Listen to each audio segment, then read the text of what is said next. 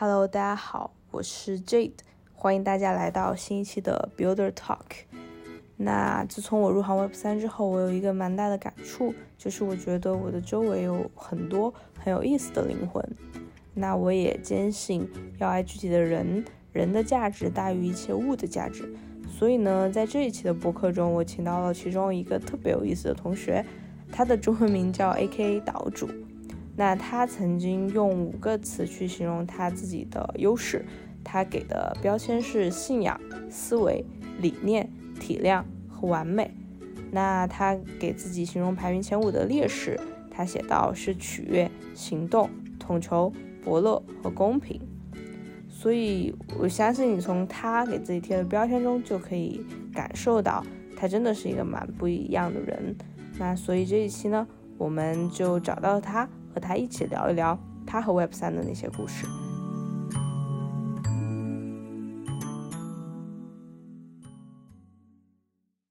那我们先请岛主和大家打个招呼吧。呃，大家好，我叫岛主。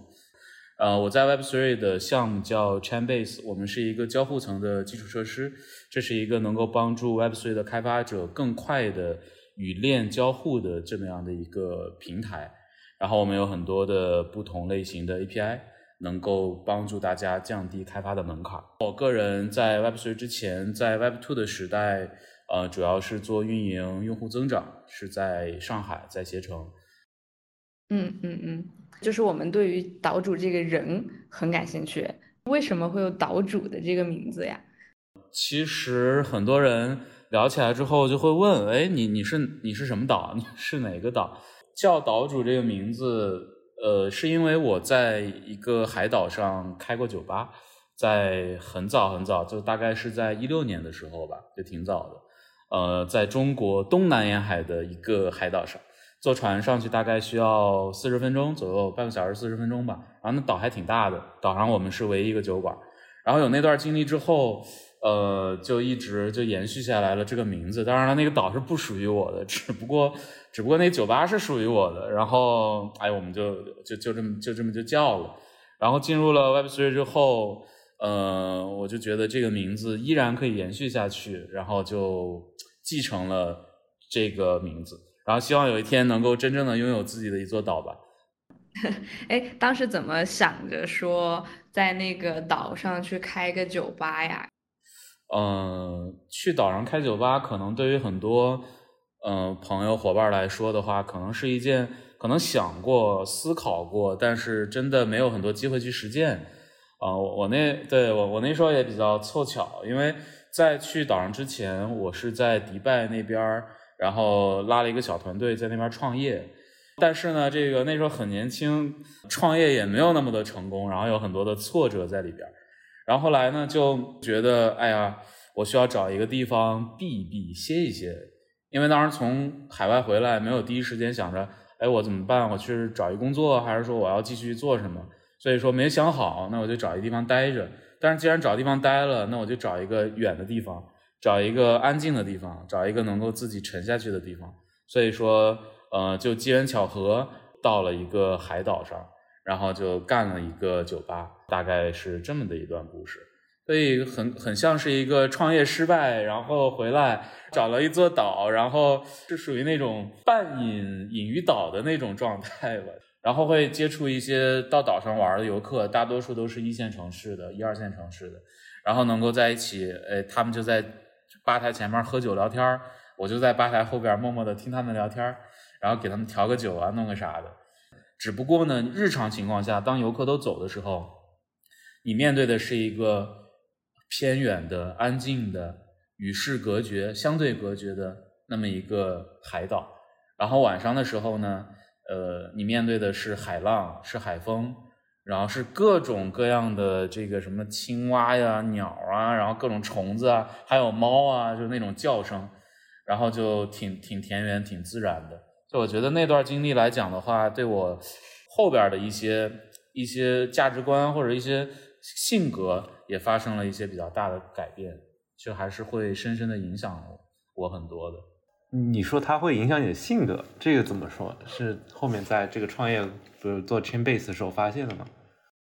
其实，在做 Chainbase 之前，或者说是说在进入 Web3 之前，呃，我也经历过一次或者多次的呃创业团队，然后也经历过大厂。然后，嗯，总体上来说的话，因为之前在去这个岛上之前，我基本上学习也好，然后生活也好，工作也好，基本上都是在一二线城市。你没有经历过那种所谓的人间疾苦，或者真正的人间烟火的那种环境，就是或者是说你经历的那个东西是片面的。你可能看到了一线城市、二线城市的高楼林立，你可能看到了大公司的井然有序。然后你你也可能就是看到了身边各种各样的人，他其实跟你的认知、跟你的这个生长的环境可能是相似的，可能相差不远。但是你没有机会去真正的生活在一个你之前完全没有生活过的地方，它可能跟旅游还是不太一样。所以说，当你真正的在那个环境里边生活了之后，你的这种各种各样的情绪，你看待事情可能就会有一些变化。比如说我对于我的变化就是。如我在之后的创业的过程中，无论再怎么样的艰难，或者是一些各种各样的负面，包括我在生活当中，然后基本上我很少 emo，我也很少会有消极的情绪，然后基本上我都是在吸收消极情绪，然后是然后转化光合作用转化出来 释放氧气的那种状态。这个可能是可能是身边的很多呃，就身边团队的人，他会对我有这样的一种印象。对，我觉得这是在当时在那种环境下生活之后，才能给我的性格上、给我的习惯上带来的一些一些影响。我觉得是这样。我会觉得你的性格很有张力，以及你的选择还挺不一样的。就是其实你看我周围或者 Mark 周围毕业的同龄人，没有没有几个会选择去迪拜，反正我周围没有。所以你当时为什么会选择去迪拜呢？哦，这个其实要说一下，我们当时是在做什么项目？呃，我们当时做婚拍旅拍，然后婚拍旅拍在当时大概一四一五年那个时候，啊，国内的游客会比较流行去三亚、去巴厘岛、去马尔代夫，然后或者去欧洲，然后当时的那个旅拍其实很很流行，因为呃，年轻人嘛，就是我们这一代人结婚工作。然后工作都特别忙，所以说婚假可能就连着这个出去玩带拍照带什么，可能就一起解决了。对，所以说大家会也会带着家人长辈一起去。所以那个时候大家流行这个，但是中东迪拜那个地方，在当时在国内的那种品牌感是一种土豪，然后高消费，然后各种各样的，而且又是免税国嘛，就是它各它有它有一些它自己的特色，而且当当时正在宣传，并且迪拜那边呢，当时这个市场是空白的。但是那儿又有这个，又有这个海海的风景，然后又有这个沙漠的这种哎这种风景，然后还有那个伊斯兰教这个异域的那种神秘感，还有一种就世界中心那种大都市的那种科幻感、科技感，然后还有多元的宗教民族融合的那种那种感觉，而且还有各种各样的高端的酒店，然后还有大的市场，然后还有黄金市场，印度人在那边卖黄金珠宝。然后就是对于这个婚拍来说，对于中国人去那边来说，简直是一个太多元了。这个地方，它可以做很多的故事进去，也也可以一次性的一站式的满足你的很多的点。所以说，当时我们是看到了这一点，找到了这样的一个空白，然后再加上碰巧在迪拜那些那那边有一些资源，所以说就选择了去迪拜。其实我去的时候心里也毛毛的，那个主要主要是。呃，不懂伊斯兰文化嘛，然后也过去之后，你不知道可能你会有什么时候做的都不对，所以后后来前前一阵子在大理那边，在那个亚非拉的会场，我也跟呃大家去分享，如果说这一波 capital 是吧，你要去迪拜啊，你需要注意什么？日常生活当中啊，对吧？你的交通啊，衣食住行啊，哎有哪些经验？我我也在跟大家去分享这个，就算是在那边趟过来了。对这样的一个情况，这次去大理这个活动特别火，你你去大理会有一些什么样的一些感受啊？可以跟我们分享一下。嗯，呃，大理好像有很多参与到了这次大理活动的，有很多呃行业里边的人都写了很多不错的文章啊。我觉得就是我我我看了之后我也挺共情的。然后站在我自己的角度呢，首先我觉得这是一次见证。就是如果说你真的这次可能因为某某些原因或者各种各样的吧，然后你没有没有能去大理，没有能够一起见证的话，我觉得真的对于至少是华人的 Web Three，可能你真的少了那么一点点东西，去少了少经历了一些东西。呃，其实让我比较震撼的就是你的期望和期望被打破，然后你的那种迷茫，以及到最后落地的真实的状态。这这三层怎么解释呢？期望就是一开始订票的时候，然后机票很贵啊，因为跟那个旅游旺季嘛又冲突了，然后又这么多人在那个时间点赶过去，然后那什么民宿酒店又订不着啊，各种各样的，反正会有一些比较高的门槛。那这个时候，比如说我从杭州过去，杭州过去，他还没直达，你还得转机，中间挺麻烦的。大早上一早走，然后下午到傍晚的才能到。就是当时为什么有决心去去定这个事情，那就是因为。呃，七零六在那边组组这个活动，然后越组越大，发现大家都会去，然后也是有这个会场，有一些主理人邀请去做嘉嘉宾，然后很多的朋友都会去，圈子里边的朋友，然后它就变成了一种盛会了，然后所有人都期待主会场的那个那么多的帐篷，那么多的活动，大家在那个空间里边互相能串，这是一种期望。然后但是呢，临走的前两天，就疫疫情就就取消了嘛，这也能理解啊，也能理解，就疫情就取消了。取消了这这样的一场活动，那那那个时候大家其实都都挺都挺迷茫的，对吧？就都挺迷茫的。那你这时候你该怎么办呢？活动没了，那我机票什么什么什么全都定了，那我我还去还不去呢？所以说那个时候啊，其实群里边啊，还有私下里边就有很多朋友，我们就开始交流了。但是呢，最让人能够有力量的一句话就是四个字儿，叫行程不变。就我们私下交流会有行程不变。只要人在，啊，这事儿就能继续，对，就行程不变这四个字儿好，大家都行程不变，都大理见得了。然后我们就这个时候呢，真正的迷茫就来了。好嘞，晚上去大理之后待待个几天，我我在那边是待四个晚上，四夜五个白天，我们干嘛呢？这个主会场没了，然后活动全取消了，我们这干嘛呢？然后大家约的人又很散，对吧？天南海北海北的。然后问了几个朋友，我说：“哎，你这几天什么安排？”大家问你这几天什么安排？大家都说：“哎，到那儿再说吧，不知道。”所以这一切都是一种特别混混沌、特别迷茫的这样的一种状态。大家都是到那儿再说吧。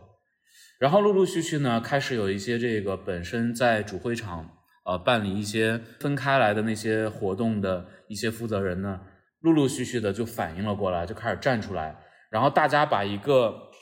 我们说可能是在呃 Layer One 的一个主会场啊被 gank 了，然后我们都分散在了各个各个，就真正的就分布式了，分整个大理的古城就变成了一个整个的大的这个 Web3 的 network 就在那边，然后每每一个可能每一个场地就是一个节点，然后大家一起去去跑这些节点。那你说你该去哪儿呢？其实到了之后完全不用担心。你会发现很神奇的，就是我落地，我十八号落地的，十八号落地之后就开始就不停，那所有的活动就不停，然后每天我大概五六场就这么串，呃，然后那古城也不大，古城周边也不远，打个车什么也很方便。那你就那那样一种现实，就是你觉得混乱，但是到最后恰恰一切都哎那么的自然，那么的井井有条，然后就让你去感受到了，可能只有。心中有这个 Web Three 的信仰，或者是说他经历了分布式的办公，然后经历了这种去中心化的这种概念或者状态的洗礼，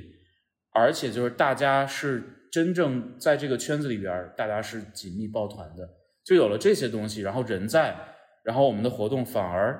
非常有秩序的，就就这么就就几天不停，哎，就还真就这么顺下来了。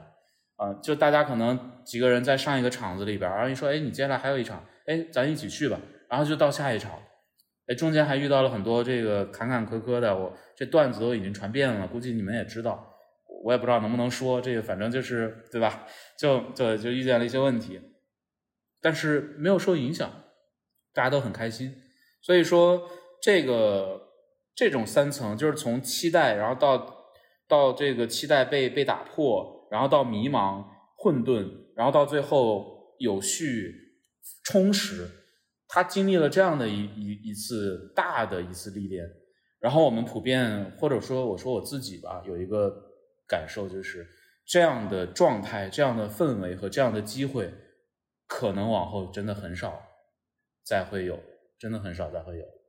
对，所以所以说，我觉得如果这一次去了大理，恭喜你，真的能够见证一次里程碑式的东西。你可能往后很多年都会记得那那那一场活动。但如果你没去大理，呃，以后如果有类似的机会，一定要抓住，一定要抓住。嗯。因为我在北京嘛，所以也是我是属于被机票劝劝退的那一波人呀。然后当时就是有朋友邀请嘛，然后一看机票有点贵，然后就有点犹豫。然后当时又说取消了，然后我是我就是属于被劝退的那一波。但其实我会我也很想线上参与，也听了一些就是线上的录音，但确实感觉是就完全没有亲身亲眼去见证。确实，这个氛围的感觉还是，呃，就跟在现场是完全不一样的。但是，就是我我始终觉得，就是这种线上，呃的连接和面对面的连接还是相差很多。但其实有一个问题是大家反反复复在探讨的，嗯，就是说我之前看一些公众号文章写说，觉得大理特别的包容，很流动性很强，大家不会去跟 Web 三下定义说是什么，不是什么。大家其实更多的是在分享自己的一些亲身的实践，然后和见解交换信息，连接人和人。那岛主，你是你刚刚提到信仰这个词嘛？你是怎么去理解你自己关于 Web 三的信仰的呢？以及你听到那么多的，就是大家的观点，你会有一些什么被启发的点吗？嗯，OK，呃，我先回答第一个问题，我的关于 Web 3的信仰是是什么？这也是一个，我觉得，我觉得是一个蛮宏大的问题，但是，但是也可以很微观的去看。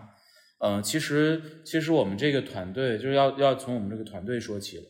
呃，我们这群人呢，接触到 Web3，相比很多呃经历过一七一八年甚至更早的团队来讲，我们入圈是很晚的。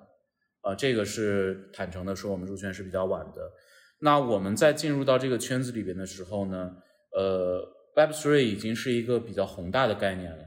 它不仅是底层的区块链的网络的技术，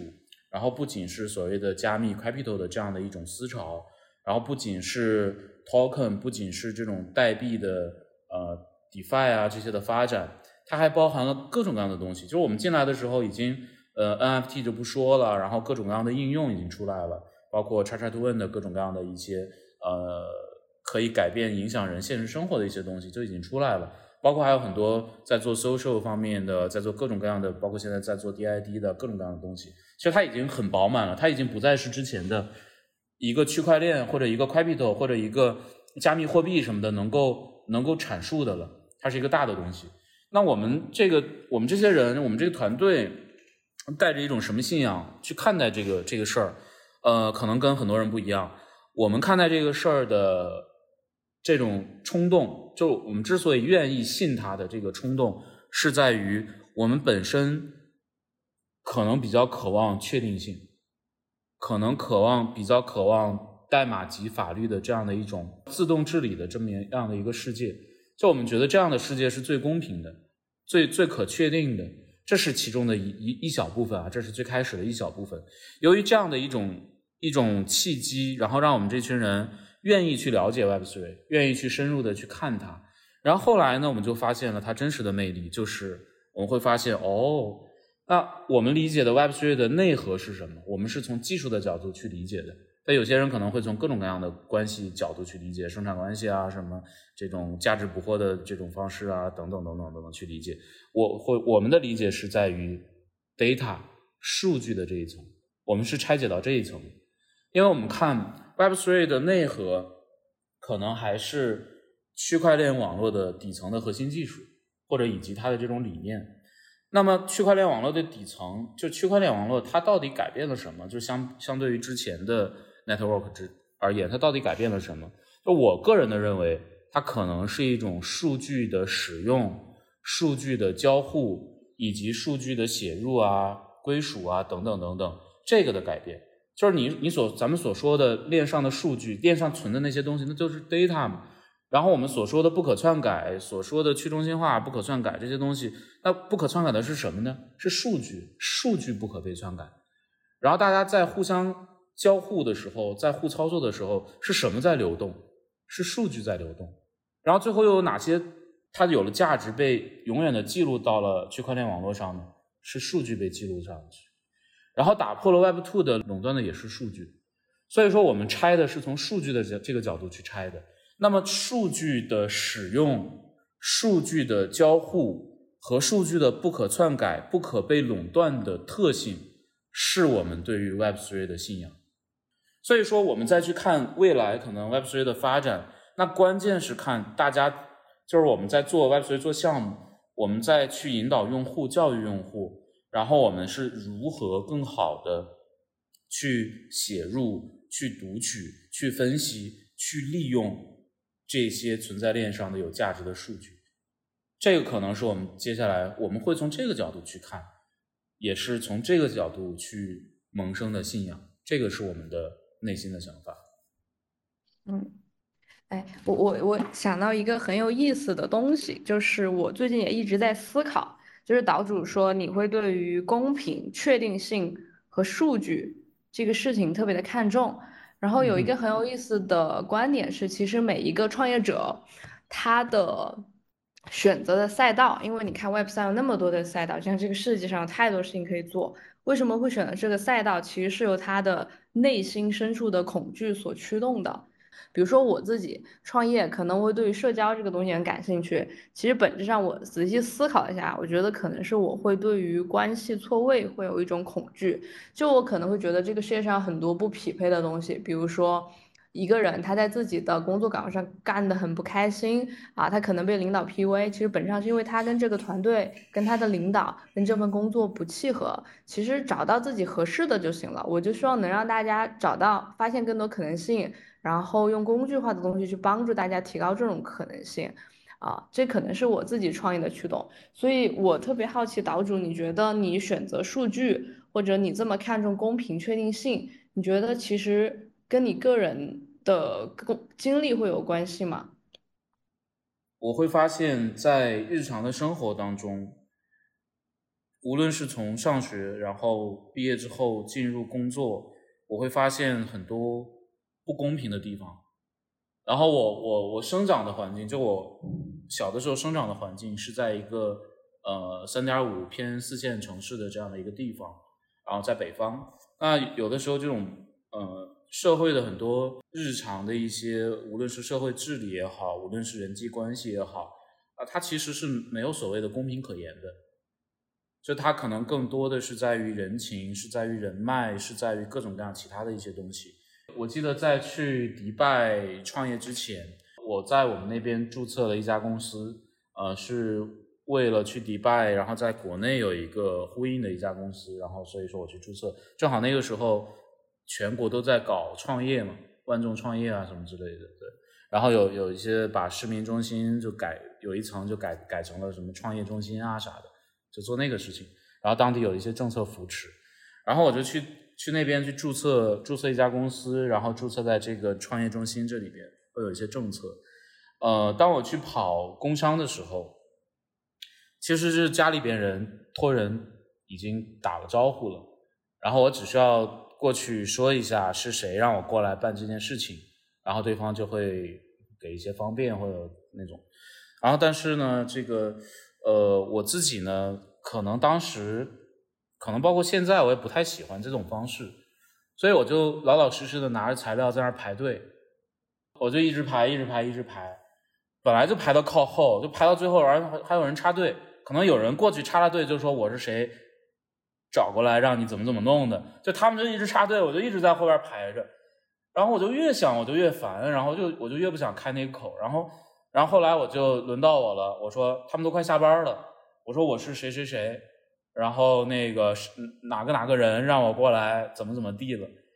然后然后那边那个办理这个事儿的人就笑话我，他还讽刺，就连讽带嘲的那种。哎，你怎么这么傻？你怎么不早说？你在傻站在那干嘛呢？就是当一切的人都不讲公平的时候，你的公平变成了别人的笑柄，你好像一个傻子一样在那儿。但是但是真的社会应该这样去运行吗？或者是说人与人之间，那那那些弱者怎么办？你就是没有关系怎么办？你合法合理的事情你不能做吗？你就一直你要你要这样的面对整整个世界吗？就所以说那个时候给我触动很大，这是这是其中的一个点。当少数人能够决定你的命运的时候，或者当你的命运完全能只能操作在别人手里的时候，而且他可能会有很多意外的时候，你其实会对不确定性是有恐惧的。如果说你经历过这些东西，然后你去希望呼吁社会是更公平、更有序的时候，你可能对于相信某个社会系统，或者相信某个管理的这这样的一一套系统而言，相对于相信这个。你可能更愿意相信代码，因为代码真的会按照你写的那些条件去执行，它是不会改变这些东西的。对，所以，所以我们会觉得，嗯，不是我们，是我个人可能会觉得，我的恐惧，如果说去挖掘的话，可能这些都是一点一点积累在自己心里边的。然后，当忽然遇到了，你可以把一个协议，OK，你可以把一个智能合约。啊，部署在链上，你赋予了智能合约这样的功能，那你部署上去之后呢，它真的会按照那个东西去去走去执行。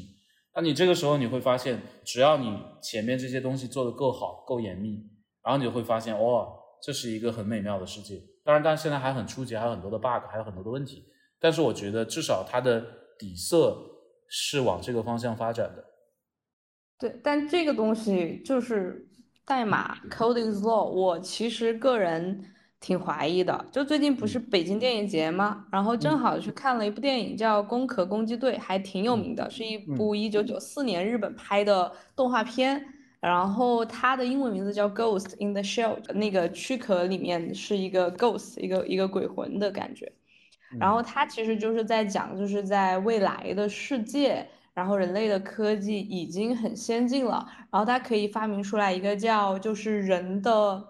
它可以不仅再造躯体，因为现在人的肉身很脆脆弱嘛，就是你可能会生病啊，会感冒啊，然后你的肉身会衰老，而以后肉身就是那种人造的，然后它可能就是它的寿命会更长，然后它的各种机机机能性能会更好，然后这个人的精神、人的自我的这个意识也有可能是再造的，所以它其实就是在探讨这个就是代码是不是真的就是能。克服人性的那种，因为其实代码也是人写的。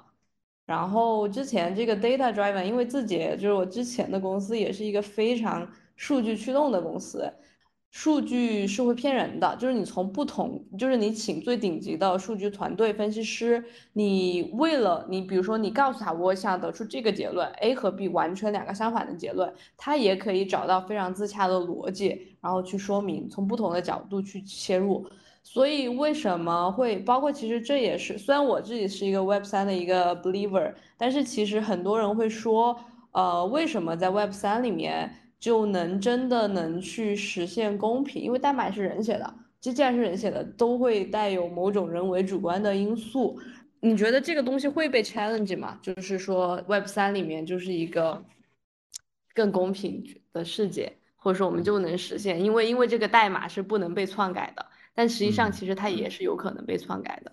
嗯，谁有权，谁有钱，他的权利就更大，然后这个世界就对他而言更公平。但如果 code is law 的话，是不是就变成了一种技术霸权呢？谁的代码写得好，那有可能他是个坏人，但是他是一个超级厉害的极客，那这个世界就对他人更公平。那其实上也不是我们真正意义上要的那个公平的世界。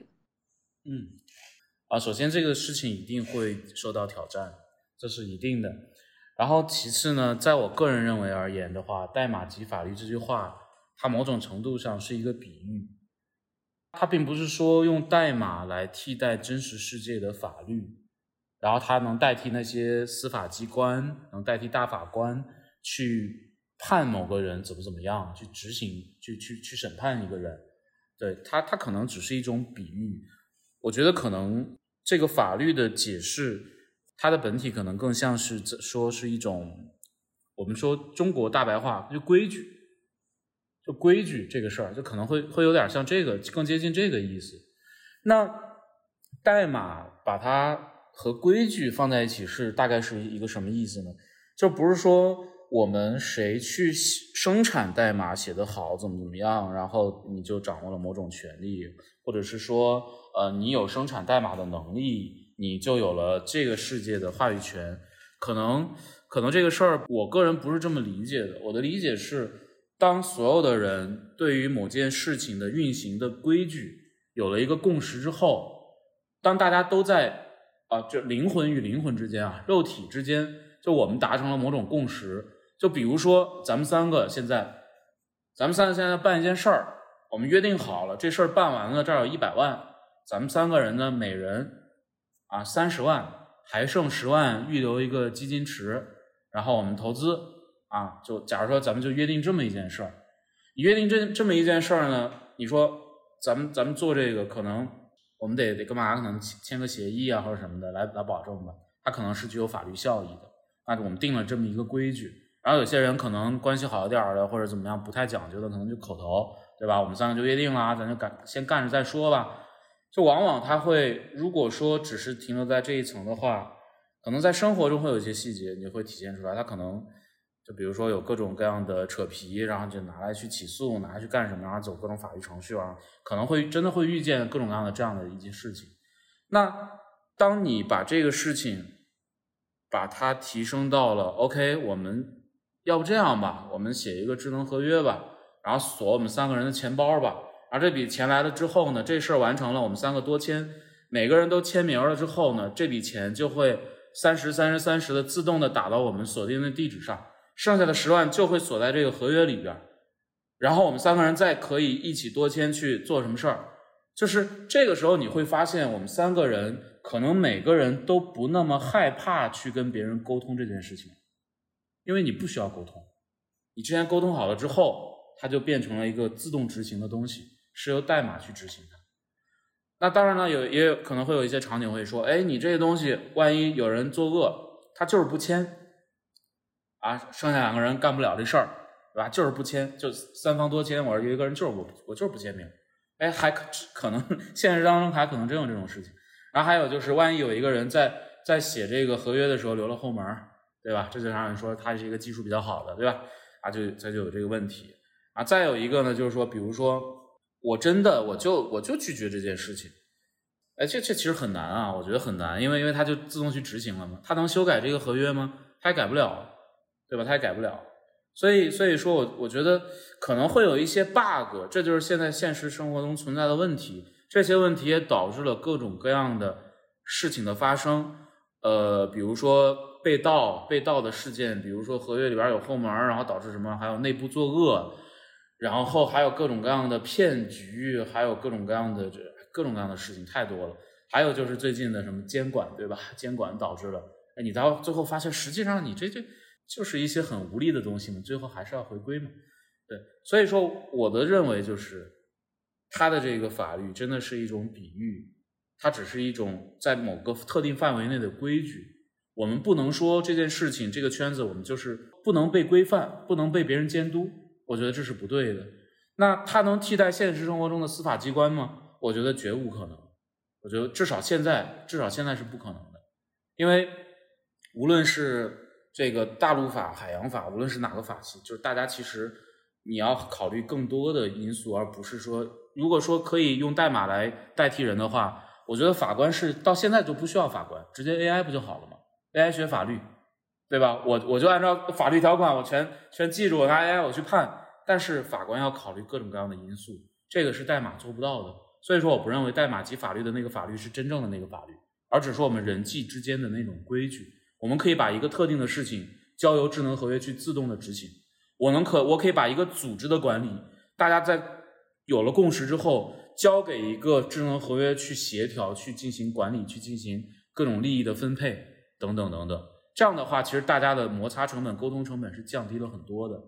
可以减少很多的扯皮的事件。这是我的一个比较浅显的理解。但是更正面的去回答刚才二位的问题，就是刚才二位说到的这些挑战，在现在的 Web3 的整个世界当中真实存在，并且到处可见。原因就是这个世界还太过初期，而有大量的。利益在里边，有大量的投机的机会在里边，有各种各样的考验人性的东西在里边，所以说它正在被某种程度上正在被破坏，某种程度上它正在走向一些其他的一些方向，所以说有很多特别信仰这个的人的这个东西的人，特别关心真正的关心 Web3 的人，他其实会反思，会倡导大家要要回归初心，会倡导大家不要去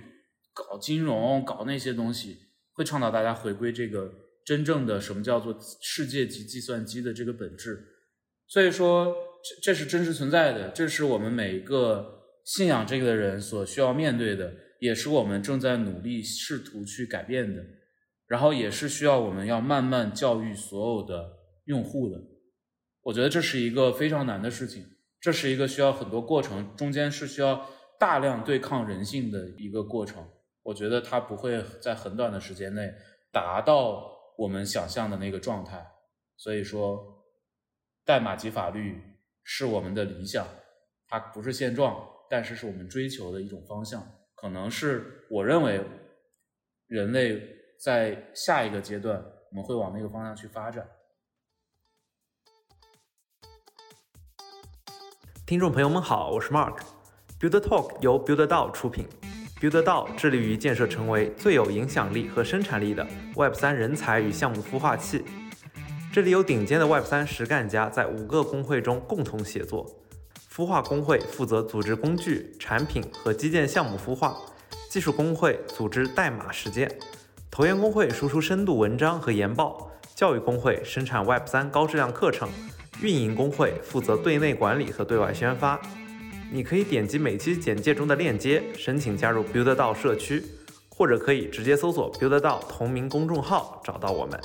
期待你的加入。嗯。刚刚聊的那个例子，那个 case 就是我们三个分一百万，我觉得它解决的是一个信任的问题，就是我们之前是口头聊的，它不可靠，我把它写成智能合约，咱们仨谁都改不了。那我觉得这确实是解决了一个信任的问题，但我觉得它并没有解决公平的问题。可能我心中定义的公平是，比如说这个世界上资源是有限的。那现在就一百万，那为什么？比如说你岛主，可能你爸爸是一个特别有钱有权的人，你就分了九十九万，剩下的一万要我和 Mark 两个，我们一个人只能拿五千。这个方案我不同意，Mark 不同意，但是这个世界就是这么运转的，就是这个共识问题怎么达到呢？如果说我们几个人没有共识。就是达不到这个共识，因为刚刚解决是有了这个共识，然后我们就可以基于这个智能合约去用。但是这个世界上，就看这个利益，大家都想自己的利益最大化，所以这个共识的问题如果没有达到，就是大家没有这个共识，然后大家其实现在还是靠这个 Web 二谁更有权利啊，谁更有势力，然后这个世界规则就是靠最有权、最有势的那个人，就所谓的赢者写历史嘛。那怎么去改变这个公平的问题呢？通过技术的方式。OK，呃，这里边可能我们还需要站在具体的场景去回答这个问题，因为是社会性的公平这个东西，它大概率不是一种技术的进步就能改变，它可能是各种各样的因素在影响。但我们可以举一些比较小的、比较微观的一些场景，它是否能够一定程度的去改变？就比如说一个一个 DAO，某一个 DAO，然后呢，它这里边。大家去讲这种公平，可能我在决策一件事情的时候，每个人都有话语权，或者说我有投票权，这个投票权是一定拥有的。比如说，你只要拥有这个 DAO 的某个身份证明，比如说你有某个 FT 或者之类的，那你就有投票权。那这个投票权不会被任何的其他的第三方所阻碍，因为你只要能够认证你的身份，你就可以去投票。你就可以去左右这件事情，你会发表你的观点，同意或者不同意。对，那在一定程度上，这就是一定程度上的相对公平。然后第二个呢，就是有一个投票的方式在进步，就是叫二次方投票这样的一种投票的方式在进步。它也是为了追求更加的相对的公平。就比如说，如果是一人一票，或者是一个人啊，他自己，比如说他的权益很大，比如说他持有的代币很多或者怎么样的。投票权很多，那一一个人只能投一票，或者是我们就说不说一个人，我们就直白的说，一个钱包地址可以投一票，或者是一个钱包地址，它有多少票，它都能投多少票。这是之前传统的两种投票的方案。那这个时候，它确实它也存在不公平。那比如说有有些有些特别有资源的人，他可以给一个项目投 N 多票，还有一些人他可以去搞很多很多的钱包地址，然后去伪造一大堆的身份，假的身份过去给你投票。那二次方投票，你每投一票，你投第二票，你需要比之前付出的更多。所以说，用了这种方式也是在去解决相对公平的问题。所以它它可能达不到就是我们人人心中的就是真正的人人的平等。无论是从你的出身，无论是从资源的分配，无论是从你求学、工作的机会，然后从你组建家庭的这种机会啊，等等等等，如果要做到这种大的公平的话，那那真的是需要慢慢慢慢慢慢，那可能是真的不是我们肉眼可见的这样的一个一个状态能够实现的。但是这个 Web3 的这个技术或者大家认同的这个理念，可以一部分的相对的去优化这件事情。至少大家是向在向公平的方向去演进的。当然呢，还是那句话，这里边有很多的 bug，依然有非常多的 bug，但是依然有很多的人试图去修正这些东西，试图去试图去优化它。嗯，所以我理解就是说，现在现出场域的这个社会性的公平问题难以解决。大家现在全部都无呃一股脑就迁徙到 Web 三，看起来也难以解决，就是社会性公平这个事情。但其实大家至少，比如说迁移到 Web 三这个场域，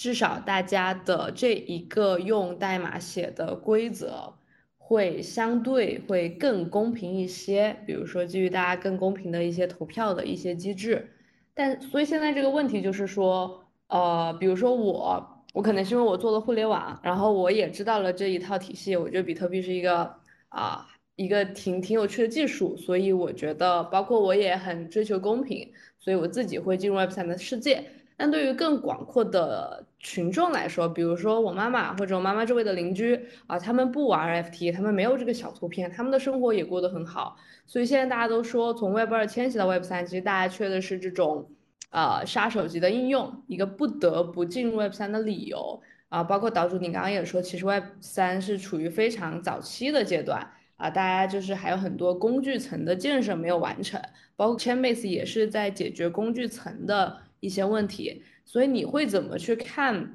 呃，这个杀手级的应用，你觉得会以什么样的形式出现？会在多久出现？已经觉得这个工具层你怎么去看？我们应该在工具层做一些什么，然后去让大家从 Web 二更好的迁徙到 Web 三。OK，首先关于 Web three 的接下来的方向，我忽然想到了一个一个例子。我跟我跟我母亲在，我记得是在宜家，然后在吃饭，然后我忽然想要试图跟她解释我在做什么。然后我就跟她讲这个 Web 一、Web 二和 Web 三，我要先让他理解什么是 Web 三。哎，我我就跟他讲，那 Web 一的时候呢，可能是当时大家在看网页对吧？浏览网页，然后门户网站的那个时代啊，你你你无法，你只能读啊，你不能写啊，普遍大家都是这样的一个共识吧？但这中间就不太准确的，我们就这么说。然后那 Web Two 呢？可能你又能读又能写了。然后我就拿起他的手机，我说：“你看，哎，你看你这个，你刷小红书哦，这个人生产内容啊，他他像这个写数据了啊，你可以去评论他交互啊，是吧？你还可以去看、去读、去交互。所以说，就这个，我就跟他讲，这个就是又能读又能写了，这就 Web Two 了啊。然后我们 Web Three 是什么呢？然后我就跟他讲，我说，如果说你刷小红书或者你发小红书，你发的那个东西比较敏感。啊，你有你你有可能被封号，对不对？啊，你你玩 QQ，你 QQ 号有可能会被封掉，永久封禁，这个号永远不属于你。啊，你你这个东西可能会被别人屏蔽掉。啊，你这个怎么怎么样？然后你现在生产的这些数据，为什么你刷这个刷一会儿会有广告？他凭什么要给你广告？为什么广告精准推送？我不是看你数据给你精准推送广告？他可给你分广告费了吗？没有，你还得买会员阻止他发广告。对，就所以说这种事情，我就跟他讲，我说这些是现在 Web Two 的一些。弊端，当然了，中间中间包含一些 Web Two 的商业模式，但是它对用户来讲，用户虽然已经习惯了，但是这真正的这是真的是正确的吗？我们可以去探讨这件事情。但是我会明明白白的跟他讲，你现在知不知道你的这个账号真正它不属于你，对吧？你生产的这些数据也不属于你，因为可以被任何一个啊那个平台方直接给你关掉，给你没收掉，它不属于你。找不回来了。那所以说，我说我们在做的就是一个希望这个世界上这些东西都真正属于你的，我们在创造这个东西。那，这时候我妈好像她就理解了，但是呢，她不在乎，她该刷抖音刷抖音，该刷小红书刷小红书，她该怎么干怎么干，她不他不管我在干嘛，他就经常说你们这个非要出国做吗？哎，就是不行吗？这个就，然后那就，所以所以说就是他能听懂我在讲什么，但是他不在乎，这就像是很多 Web Two 的用户是一样的，就是。他可能呃大概知道你们这帮人在干嘛，但是呢，他觉得现在挺好的呀，就还行吧，也没什么习惯了嘛。所以说我我我为什么需要你呢？我干嘛要迁徙一遍，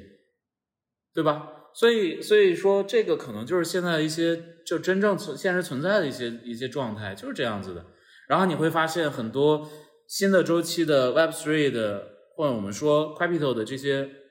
场景。它的那个用户群体啊，就那个内核可能还是那一波，翻来覆去还是那一波。呃，之前搞币的、DeFi 的，后来搞 MFT、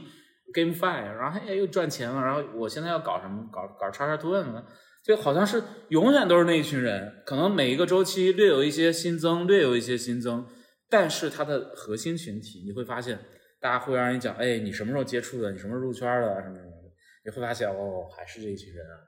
就像是我们可能。Twitter Space 华华语搞一期，你会发现搞几期都是那些人在听，这华语圈就这些人在这个关注这个东西了，在推特上，对吧？那你什么时候能发现，哎，每一次都是大量的 Web Two 的人进来呢？可能真的很少哎，除了当时 Step In 出来的时候，它这确实吸引了一些，对吧？呃，Web Two 的人进来，为什么呢？因为这个应用，这个杀手级的应用，它能够改变人的日常生活，并且它那个基础。基量基基础的这个数量很大，跑步嘛，运动的这个人群很大，它其实是一个周期型的那个节点上产生了一种杀手级的应用。这个杀手级的应用为什么它它厉害？因为它能够给 Web3 的用户做增量，让 Web2 的人进来。然后呢，所以说就是我我对于这件事情的接下来的这个理解就在于未来。如果说我们想要去去让 Web3 改变世界这件事儿落地，那大概的场景就是，就我刚才去便利蜂啊买东西，旁边这个便利蜂站一大姐，然后那边站站站一小姑娘，完站旁边，她打开手机 APP，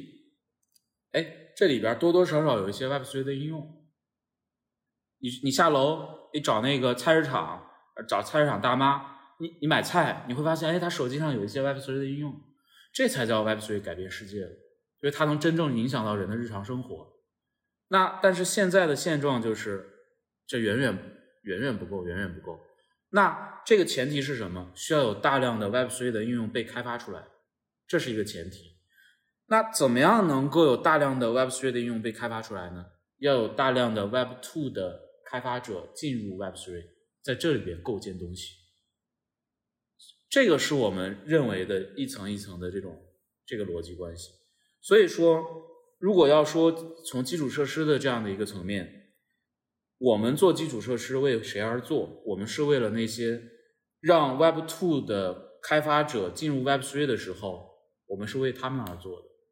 让他们低门槛儿直接可以上，大量的时间 focus 在时间精力资源 focus 在自己的产品上，而不是 focus 在这些。对，而对 focus 在自己业务上，而不是说在自己的那些什么复杂的语电交互后端这些事情上。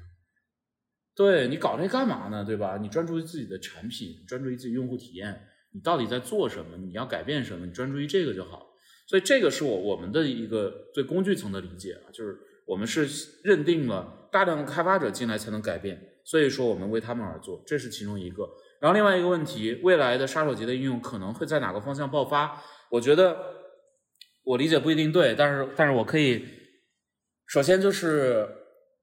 你会发现 Web Two 的用户在进入 Web Three 的时候，他的第一个门槛是啥？他要搞什么注册钱包、助记词，哎，什么公司要，哎呀，然后还不同的链，还不同的钱包，然后中间你每个链之间你还得有的时候还得跨链，你还得搞这个搞那个，你会发现哇，这个太头疼了，这个准入门槛太头疼。所以说呢，他们进来的第一道坎儿在这儿坎卡着。我觉得首先这件事情要被人做掉。你的进入 Web3 的体验是要丝滑的，至少不能像现在这样，什么玩意儿助记词，我想了半天没理解这是啥东西。就我当时进来的时候，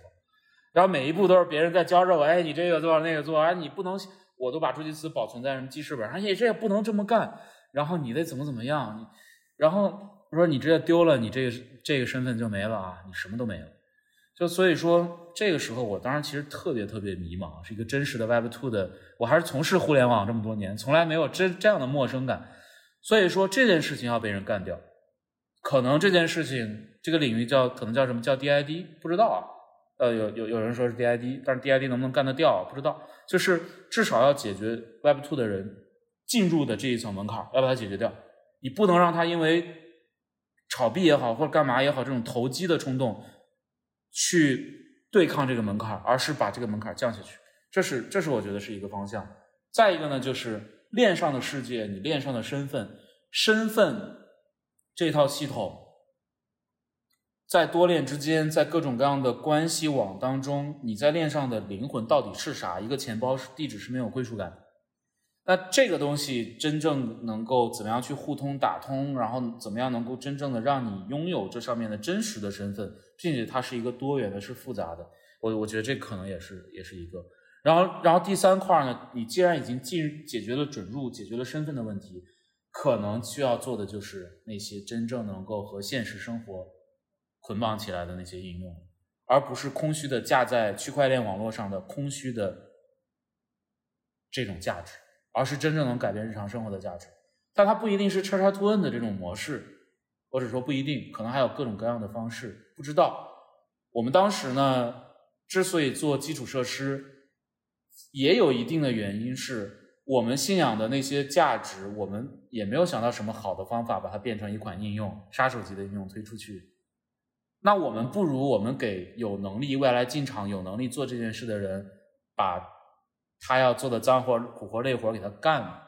我们为他们而做。那这个时候，如果他们做起来了，我们不就间接的改变世界了吗？对，所以说这个是是我们当时哎，为什么要我们要做基础设施这一层啊？我们现在把它定义为交互层啊？为什么要做这件事儿啊？然后我们我们可能会比较看好哪些方向？对，大概是这样的一个一个回应吧。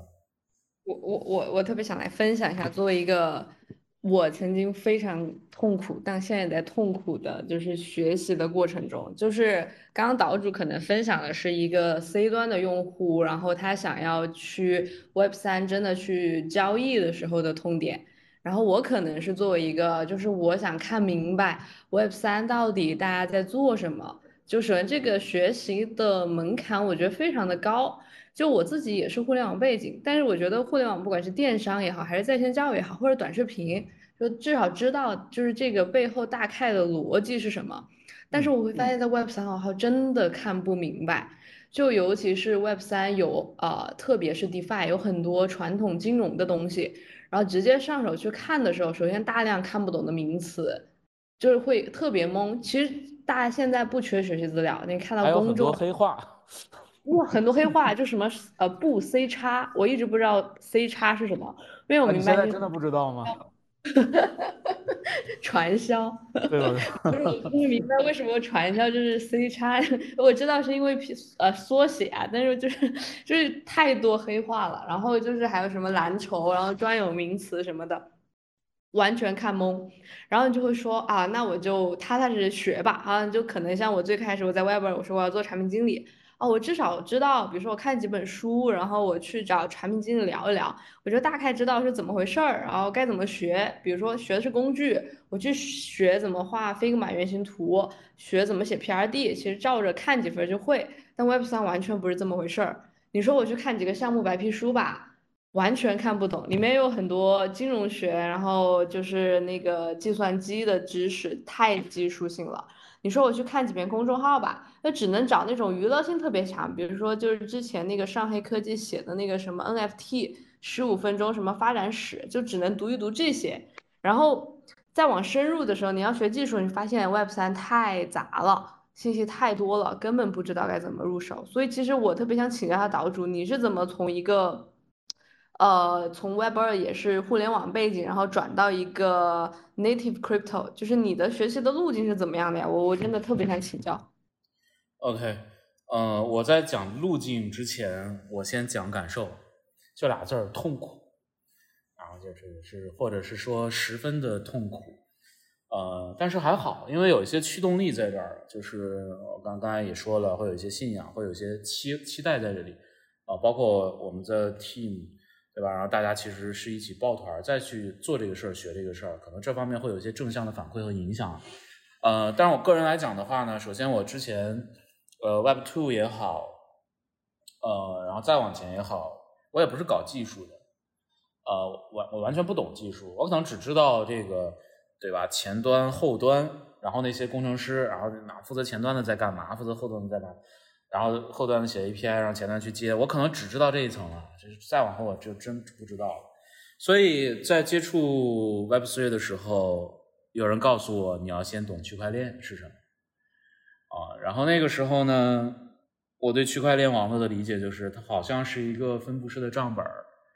然后看了一些漫画啊，什么白话啊，什么这个 就去解读。哎呀你。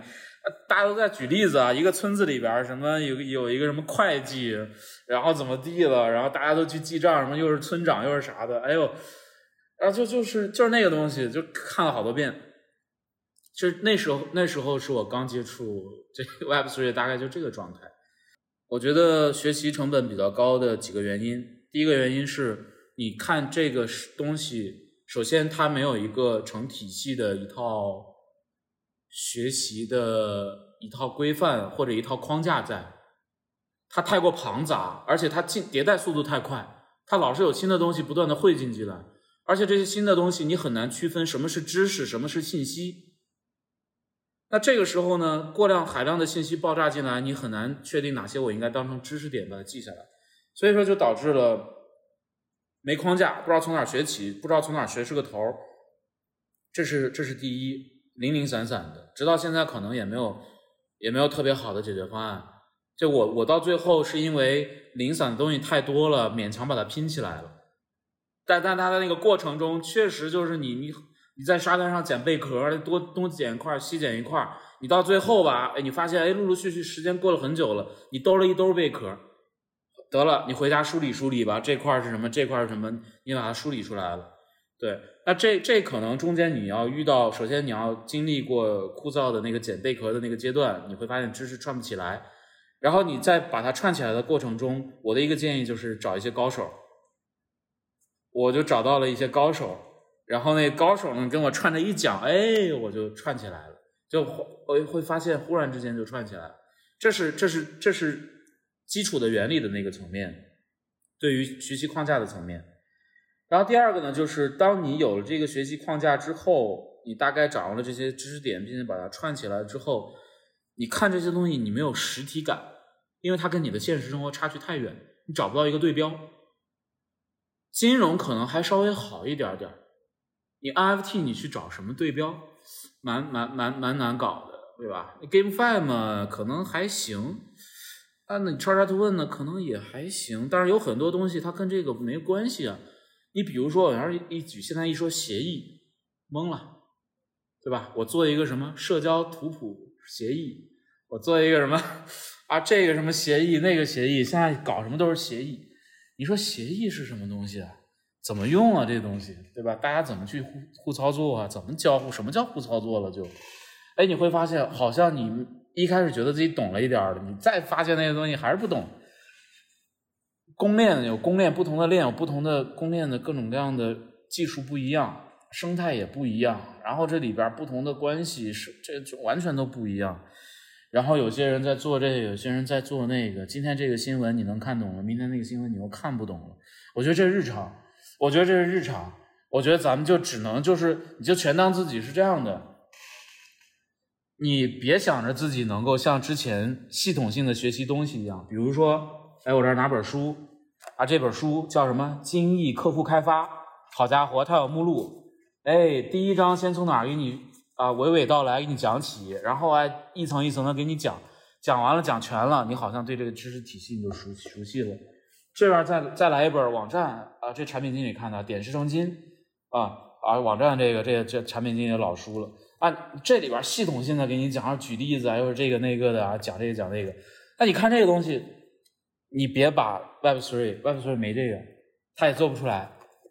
他只能说是它是一个大的社会学在里边，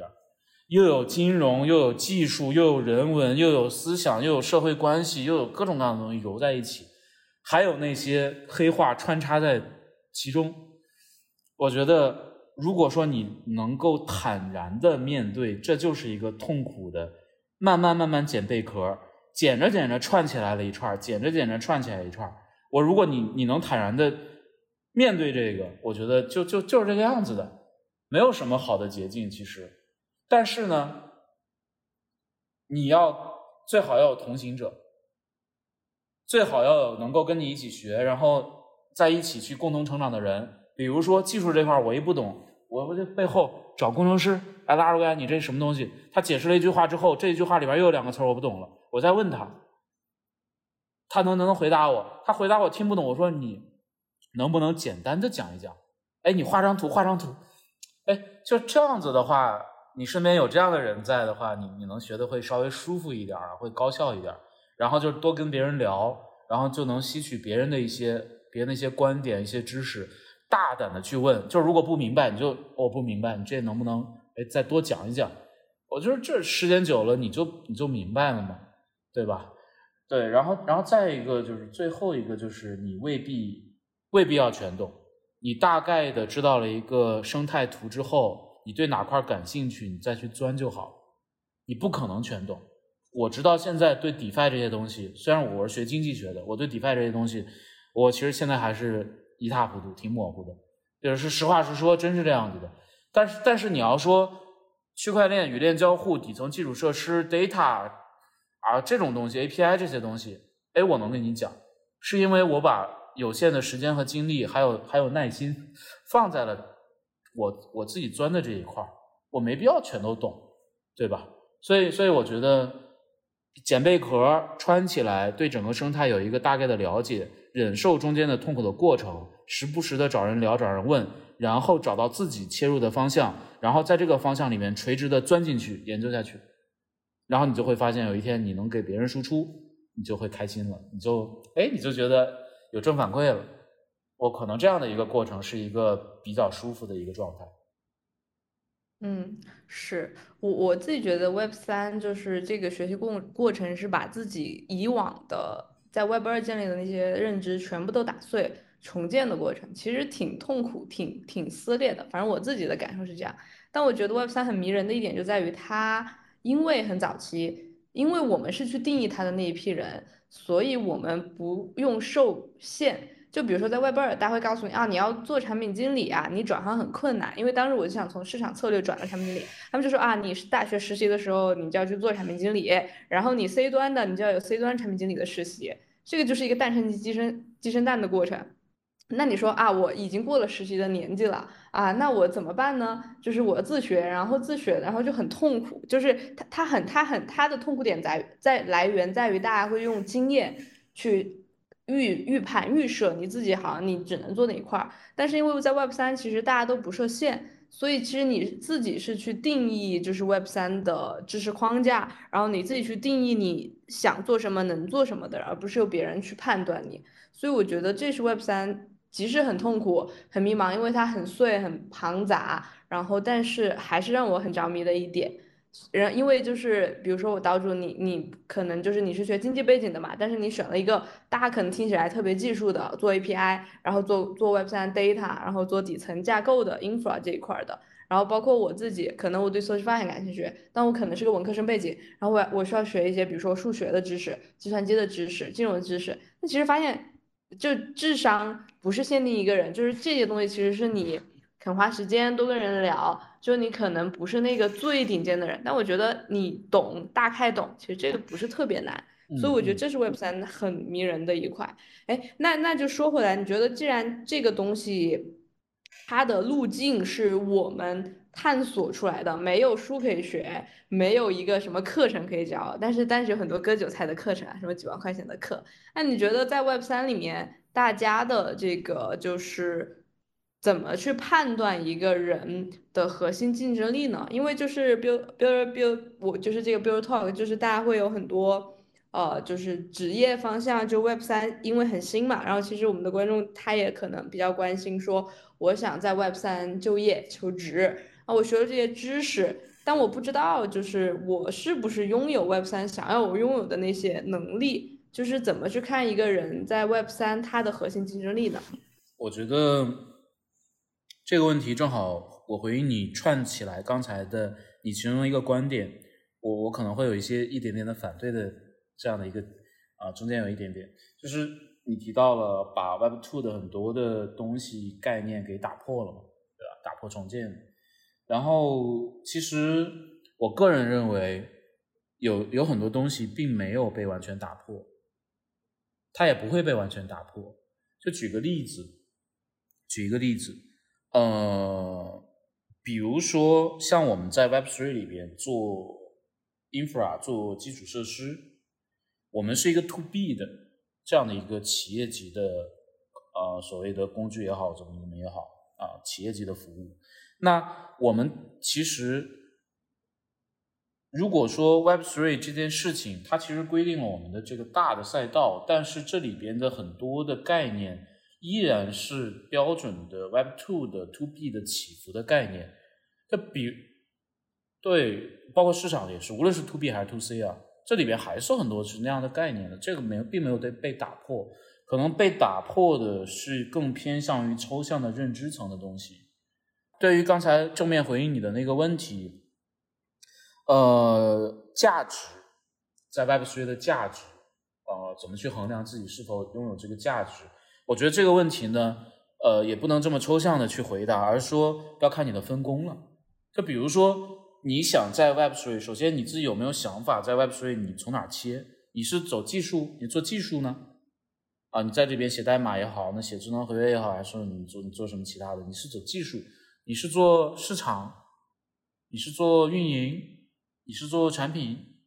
或者你你搞这个经济模型啊，还是你你做什么？就我觉得，首先要有一个大概的一个方向，这是首先是一个要你要你至少你要清楚自己想做什么吧。然后当你想清楚自己想做什么之后呢，你可能会需要找到哦，那我如果想做这件事情，我能胜任，中间还差距还有多少？那这个其实这些道理跟之前在 Web Two 也好，在其他传统行业求职是一样的。那你比如说搞技术的，那据我所知，可能 Web Three 会有一些。这个领域里边比较常用的一些语言，然后会有一些你需要可能需要去学习写智能合约，那你可能会需要学习区块链的后端的一些基础的东西，你可能还需要不停的去了解各种各样的新的公链它的特性，对你可能需要去去掌握这些东西。那那如果那但是如果只是局限在比如说 Web3 的后端工程师，其实这些技能点是很明确的，它并不是模糊的，它就是一个标准的，你需要掌握这个，掌握这个，掌握这个。那如果说我们说 go to market 比如说 to B，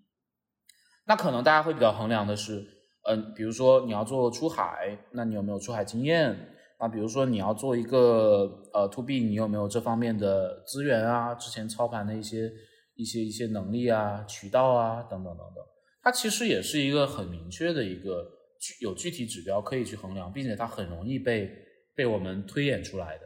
那比如说你要做运营，OK，那你就是。比如说你是做用户运营啊，大家现在都讲做社区嘛，那你有没有去运营好一个社区的能力？那我觉得这跟 Web Two 其实区别是不大的。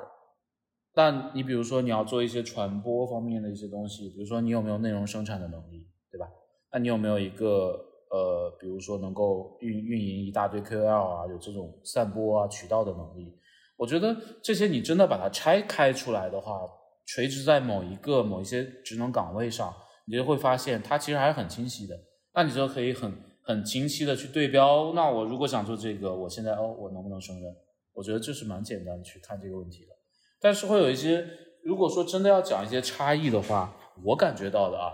但我我也不知道对不对，就是会有很多人讲你够不够 Web3 原住民，你够不够 Capital 原住民这样的一个概念。似乎是在问你入圈的时间啊，对不对？你在圈子里边的啊浸泡的时间，对吧？呃，所以说，我觉得这这有时候有人会去这么衡量啊，你是哪一年入的圈啊？哎，那个谁谁谁，那谁谁谁，就可能他会他会有这样的一种衡量方式。呃，首先我我比较敬畏这个东西，因为我觉得圈子里边大家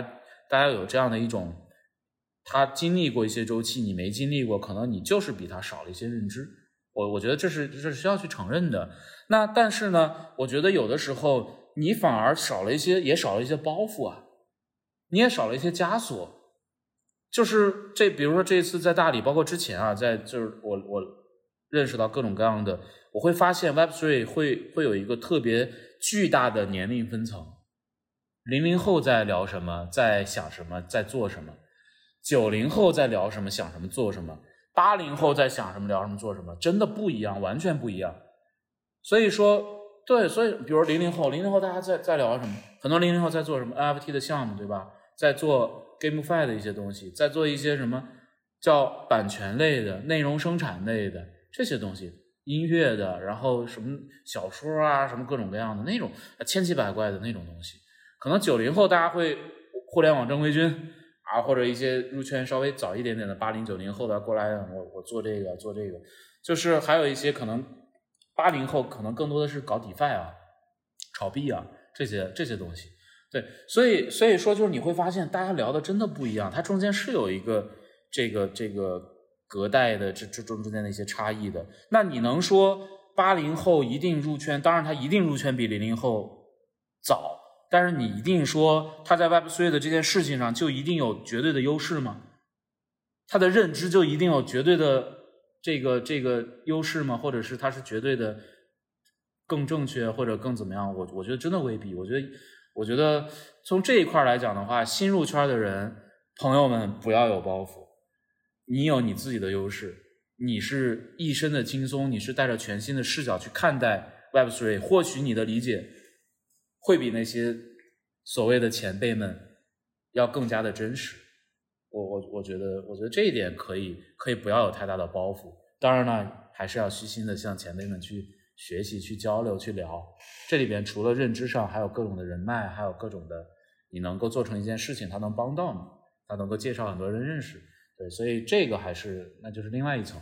对，对我我我我特别有感触。就刚刚说的这个人脉，就是我觉得 Web 三的人和人的交流的这个浓度，然后它的流通的速度、广度，跟 Web 二在一个厂里是完全不一样的。大家说在 Web 二，可能你的认知就是你的加一加二，呃，最多加三的天花板，就决定了你能接触到什么样的人，你能做什么样的业务，你有多大的自主决策权。那在 Web 三这就是人有多大胆。就可以，就是你可以去无限的去跟很多大佬或者是同行者去交流，就这个的机会确实是我作为亲身，就是才入圈不久都可以非常清楚的感知得到的。然后那个刚刚我们就是聊那个，呃，Web 三的职业选择，每个工种应该具有什么样的能力啊，画像。就在前司有一句挺著名的话，叫 “develop yourself as a product”，就是说把个人作为一个产品来发展。那刚我们聊的人嘛，其实也可以把产品作为一个人，把它拟人化。比如说 Chainbase，如果把这个产品 比作一个人，你觉得就是 Web 二的话，也也就是其实 Web 三和 Web 二它没有绝对的割裂嘛？就我我们 Web 二也说什么竞品分析。然后红海蓝海行业细分点，什么赋能谁怎么打法？然后那你觉得 Chainbase 这个产品来说的话，把它放到 Web 三，如果它是一个假设，把它放成一个人，你会怎么样去形容它呢？就是你希望他是他有什么样，他是一个什么样的人，然后他能有什么样的画像，以及觉得他的作为一个人的核心竞争力在哪，以及未来你希望他能往哪走？哇，这个问题很棒哎！我从来没有以这种视角反向的去想过，把全辈子想象成一个人。但是在我脑海里边，第一个冒出来的就是我们的运维工程师的这样的一种形象。我也不知道为什么，就忽然就冒出来一个这样的形象。呃，在一个 Web Two 的大厂里边，然后你会发现。产品经理，包括产品经理前面可能还有一些啊，产品经理，然后产品经理去找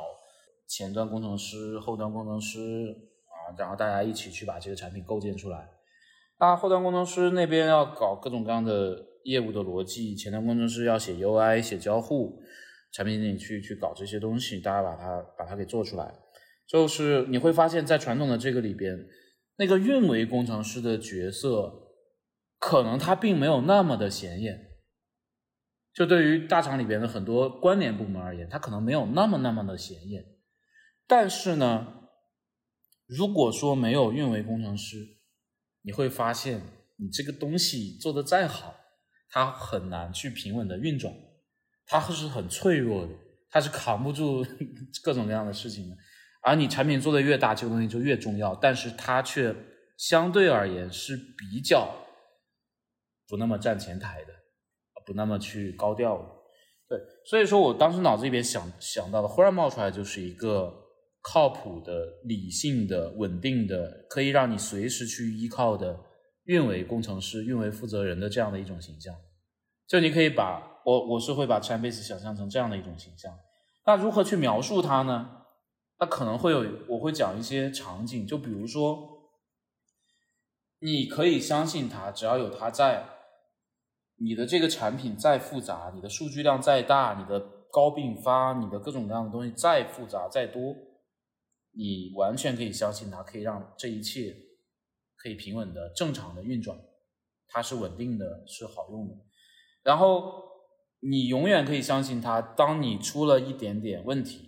你可以第一时间找到它，它是二十四小时在线，然后它可以很快的找到问题出在哪里，然后把它搞定掉。然后你会可以永远的去出现了一些有你有一些需求，你有些要求，你的业务在增长啊，等等等等等等，你可以永远的去提出来，它是能够帮你做到，你放心，这些东西交给我们可以做得到。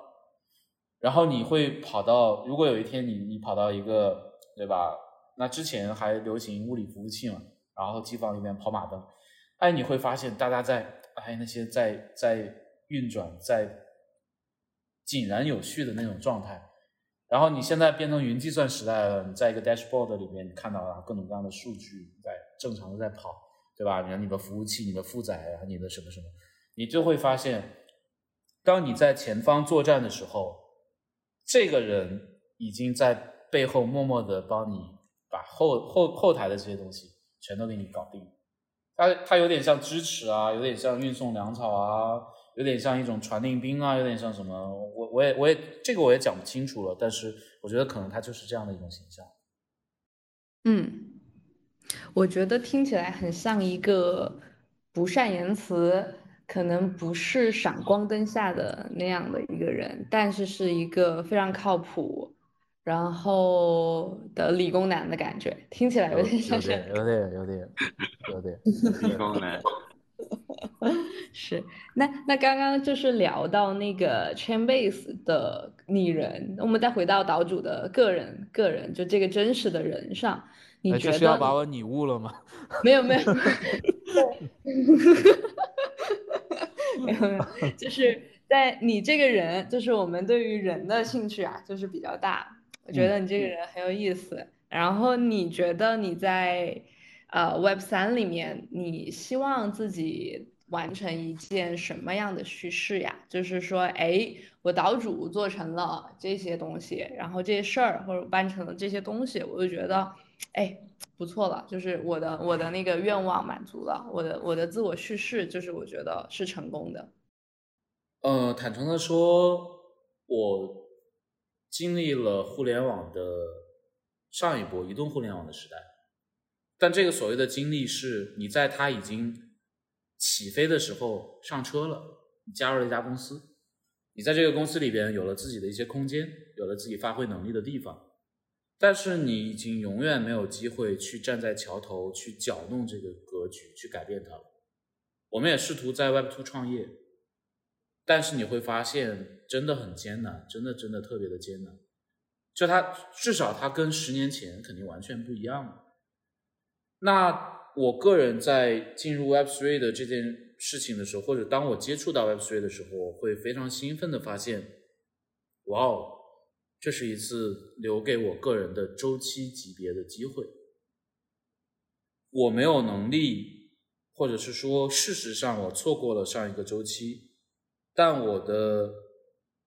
这种、这种、这种决心、这种冲动、这种渴望还在，我还没有消磨掉自己的这种冲动。这个时候，我遇到了 Web Three，然后我就觉得这是一次能够改变世界的机会。至少在这个舞台里边，你现在是有空间可以搅动整个格局的。那我们当然想，我们选择了呃 infra 的方向，我们选择了交互层这样的一个这样的一层。那我们当然想做世界第一，想做世界上最大的、最厉害的、最靠谱的。这个就是我们每个团队成员每个人的想法、梦想，我们的对自己的渴望和要求。所以说我个人在这里在这里边，我如果能够完成这个叙事，或者是说我能完成自己的渴望，那可能就是跟着团队一起。然后我们真正的做到了 Web3 世界里边的交互层的 Number One。那无论你最后的归宿是什么样什么样的状态，你你财富自由也好，你什么也好，那些可能就是附带吧，附带就会有的。对，那我可能到时候我会真的去买买个岛，然后在岛上开个酒吧，然后所有的 Web3 的朋友都来免费喝酒，对吧？这这个可能对于我来讲，那可能完成了一些叙事。那或许我们我们之前 team 还去聊过。我们想要周游世界去办公，周游世界的办公，因为因为你会发现，你在这个世地球上生活了这么多年，但你真的有很多地方你都没看过呀，没去过呀，对不对？然后然后呢，就是呃，我们可能也想过拍一些电影，然后写一些书，然后能够发出点什么，留下点什么。可能每一个人到了自己最终的那个叙事的。那种渴望可能都会或多或少的有些这种东西吧，我觉得这可能是共性，但前提是我们就是想做世界第一的交互层的基础设施，这可能我个人的小叙事包含在整个团队的大的叙事里边，而整个团队的叙事包含在整个 Web Three 的世界能够改变 Web Three 能够改变世界的这么一个最大的叙事里边，我觉得这个大家是在。是在一条曲线上，是在一个生态里边。嗯，那你觉得现在就是成为世界第一最大的难点，对你而言现阶段是什么呀？哦，我觉得我们的技术上问题不大，我觉得我们比较欠缺的是好的叙事能力，这可能是很多华人团队共同的缺陷，相对于海外的外国人的团队。外国人的团队的特性是什么？在 Web3 里边，当然我还是以个人的不负责任的去说，就可能你的产品做到了两分、三分的时候，你对外的叙事、你的宣传已经达到了十分、十二分、二十分，但是，但是我们呢，反而是产品已经做到了十分，然后我们对外的叙事可能只有两分，很多人都不知道，对，所以这个是是我们的一个比较大的一个缺陷。如果你想做世界第一，你必须要让全世界的人知道你，对吧？你做的再好，你要把它传播出去，对吧？我觉得，我觉得这是这是其中的一个一个点呢。然后第二个点呢，就是，呃，就是我们是否能够敏锐的察觉到周期的迭代，呃，能甚至说是预判。预判一些东西，我觉得这也是一个难点，或者是一一种挑战的点，但也很重要。就是我们做基础设施，一定是为下一个周期服务的，我们不可能为这个周期服务的，我们一定是为未来的下一个阶段做的。那这个时候，你必须要预判到下一个阶段，然后正确的预判到下一个阶段爆发，大家基础设施层面的需求是什么。那我们现在的预判是对于 data 的利用、操作、处理等等等等。我们所以说，所以说我们预判这件事情，我们就做了这个事儿。那 OK，可能你预判的是正确的，可能你能迎来爆发，可能你能踩中这个点，你能踩中下个周期，你可能就会爆发。但是下一次预判呢？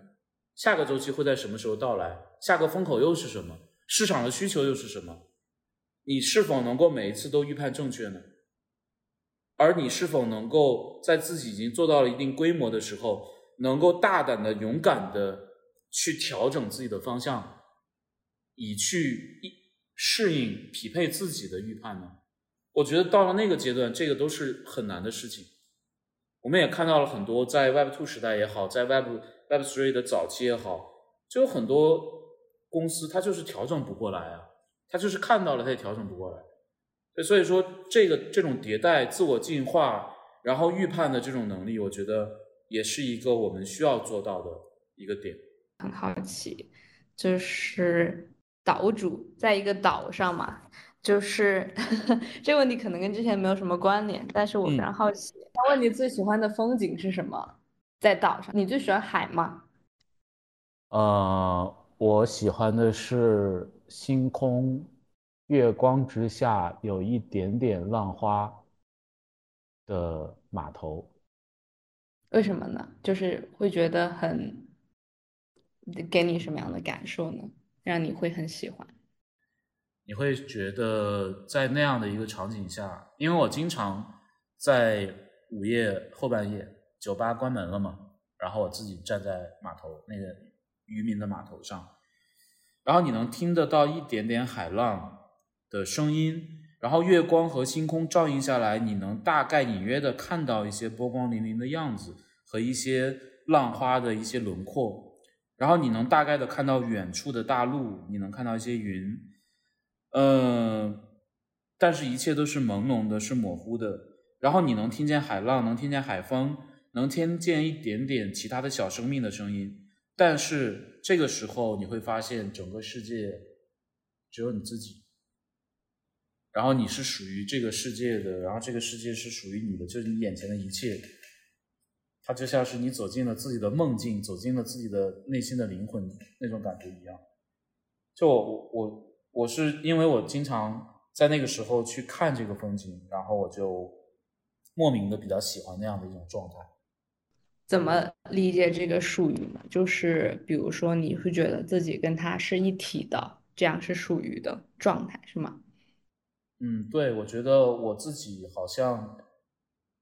好像，好像我的我的眼睛可以跳出来，站在我的背后，看到我在这幅画当中。我在这个画面当中，哇呀，这很神奇！你会闭上眼睛的时候，你可以去想象，我，一个人站在码头上，然后那种感觉。有的时候我中午会会戴着降噪耳机，然后听音乐，然后去午休一会儿，然后我听的都是海浪的声音，对，你会回到回到那个场景里边去，它会让你觉得无比的安静。很宁静的那种感觉。嗯，哎，那就是如果说想去旅居的话，有一些最想去的已经拟好的目的地吗？这么早就规划财富自由之后的事情了吗？我不知道，我觉得我们的路还很长啊。我觉得，我觉得还要奋斗很多年。然后真正的旅居，嗯，我觉得可能最终不会选择去岛上。哎，我觉得可能会选择去一个。去一个有有海有海岸的地方，然后可能它需要有沙滩，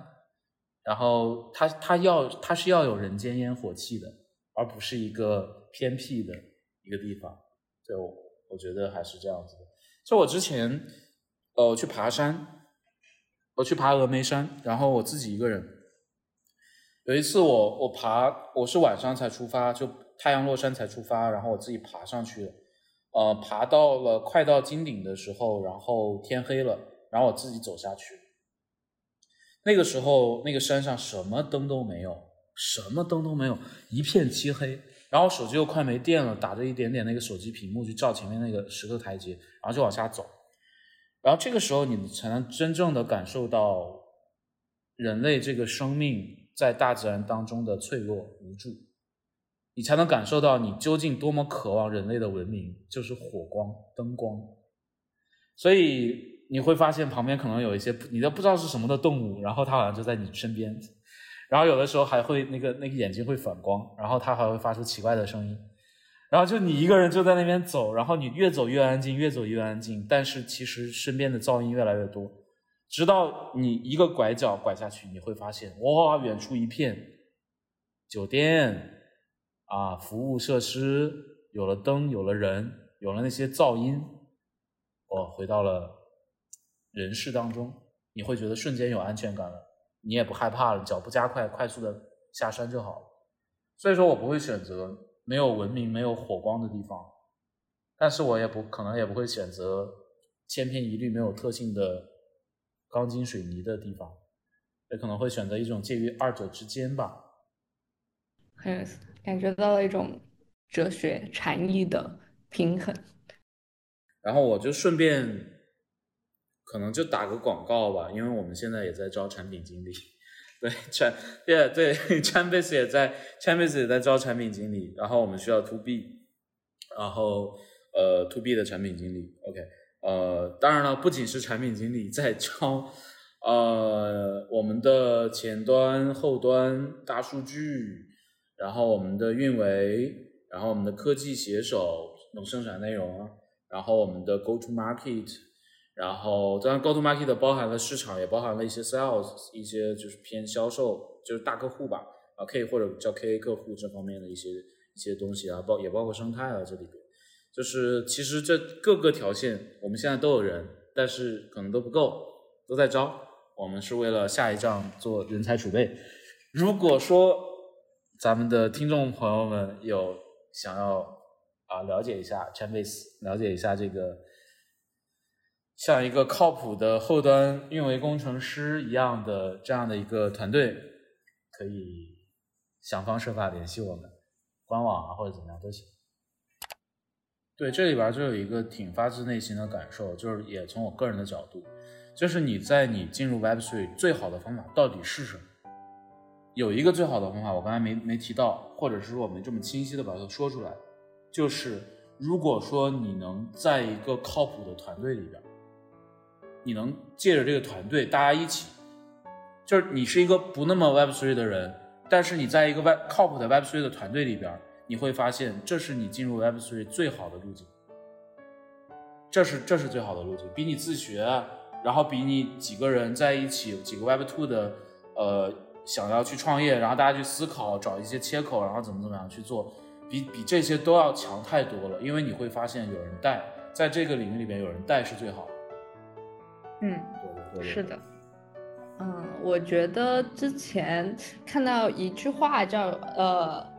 ，learning by doing，就是那个通过实践去学习嘛。但是我觉得这句话说对了一半，就实践，我靠，那是你做什么都是实践。你可以加入无数个道德组织，你可以去做买无数个 NFT。主要还是跟对人，我觉得对的人，就先你要你你要把你自己打开，然后你需要去展示你自己，你这样你才能吸引到潜在的人，然后你要走出去，然后呃找到合适的人，不管是大佬还是同行者，然后加入他们，然后再去实践，再去创造，我觉得这才是一条比较完整的路线。